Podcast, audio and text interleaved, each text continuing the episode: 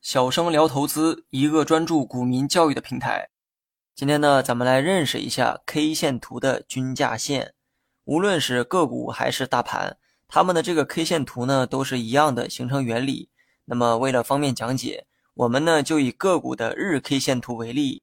当你打开每只股票的 K 线图时，映入眼帘的不仅有 K 线本身，还有五颜六色的线条围绕在 K 线周围。也正是因为这些线条的存在。增加了新手理解 K 线图的难度，但是呢，请相信我哈，别看画面很复杂，背后的道理呢真的很简单。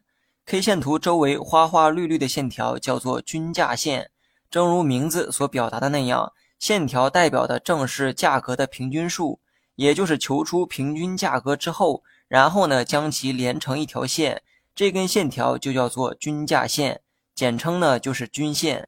那么有人呢一定会好奇哈。既然是均价线，为啥会有这么多的线条呢？它有一条不够用吗？其实呢，K 线图中的均价线跟分时图均价线是一样道理，不一样的只是计算周期不同。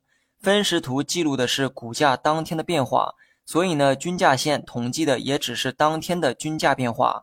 而 K 线图呢，是以天作为单位，均价线记录了以不同天数作为周期的均价。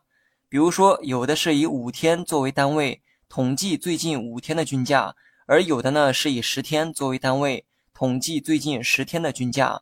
那么以此类推呢，就有了 n 多种线条的存在。为了区分不同周期的均线，电脑呢用不同的颜色来表示，所以呢就有了五颜六色的景象。这里呢，我需要再强调一遍均线的颜色问题。不同的软件均线的颜色可能呢也不一样。这种东西啊，并非标准化的呈现方式，切记不要一概而论。欢迎各位去关注“小生聊投资”这个同名公众号，更多实战技巧等你来学。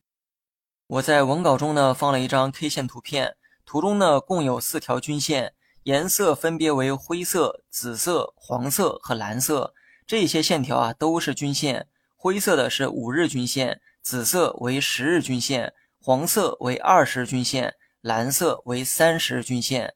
不同的颜色代表不同的周期。咱们呢以五日均线为例，它是以五天作为统计周期，计算出了最近五天的平均股价，然后呢将其连接成线，就成了所谓的五日均线。其他的这个均线呢也是同样道理哈，在这里呢不再赘述。那么刚才呢我也说过，不同的软件均线的这个颜色可能也不太一样。那我们要如何准确的分辨它们呢？答案呢很简单，大家呢仔细看一下文稿中的图片，图中左上角啊有一排数字，这一排数字明确记录了不同周期的均线代表什么颜色，以及这些均线所对应的股价是多少。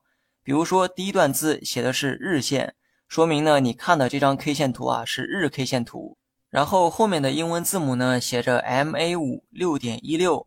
MA 五呢，表示的是五日均线，后面的六点一六代表五日均线对应的股价是六点一六元。